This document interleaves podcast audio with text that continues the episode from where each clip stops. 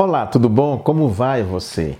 Você já percebeu que o nosso corpo também fala? Que não é apenas a nossa boca, que não são os nossos lábios somente que proferem palavras e que dizem muito de nós mesmos? Já prestou atenção nisso? Alguma vez você já encontrou um amigo, uma pessoa conhecida na rua e perguntou: e aí, como vai? Ela então diz para você: Estou bem, graças a Deus está tudo bem. Mas você, quando fita os olhos dela, quando você olha mesmo assim, olho no olho, você percebe aquele ar de tristeza e você sente que o que ela está dizendo não é muito bem aquilo que expressa o rosto dela, os olhos dela. Alguma pessoa já chegou para você também numa situação de grande alegria de sua parte e lhe deu parabéns e que você percebeu que ela não estava nem um pouco alegre, que aquilo foi forçado, a gente diz assim, fingido. Você já passou por uma situação dessa maneira? Provavelmente já, todos nós passamos. De modo que o nosso corpo às vezes reafirma aquilo que nós dizemos, mas às vezes ele nega.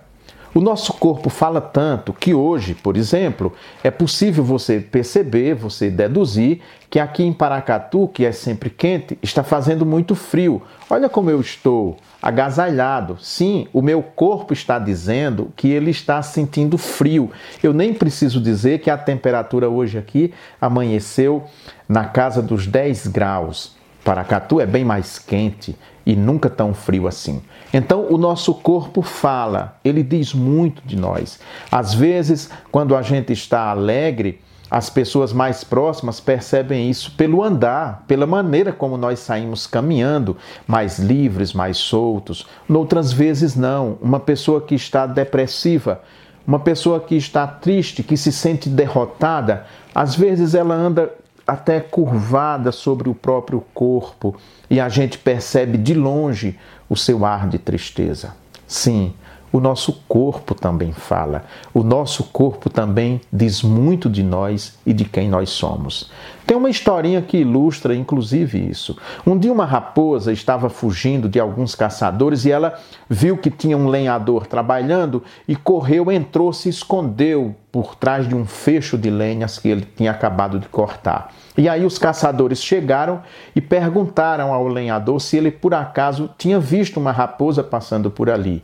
E ele disse assim: Não, eu não vi nenhuma raposa passando por aqui, não, nenhuma. Vocês podem é, seguir em paz que não tem nenhuma raposa por aqui, não. Ou seja, enquanto ele falava, o corpo dele dizia outra coisa. E aí os, os caçadores foram embora. Quando os caçadores foram embora, a raposa então saiu do seu esconderijo e já ia indo embora. Quando ia indo embora, o lenhador disse: Mas você é muito mal educada, nem me agradece pelo bem que eu te fiz.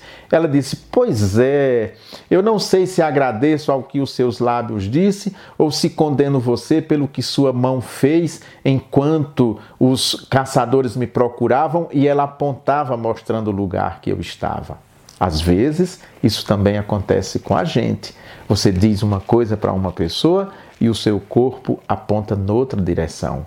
Que sejamos um só, corpo e espírito, que aquilo que nós falamos também seja corroborado pelo nosso próprio corpo. Grande abraço, até semana que vem. Shalom.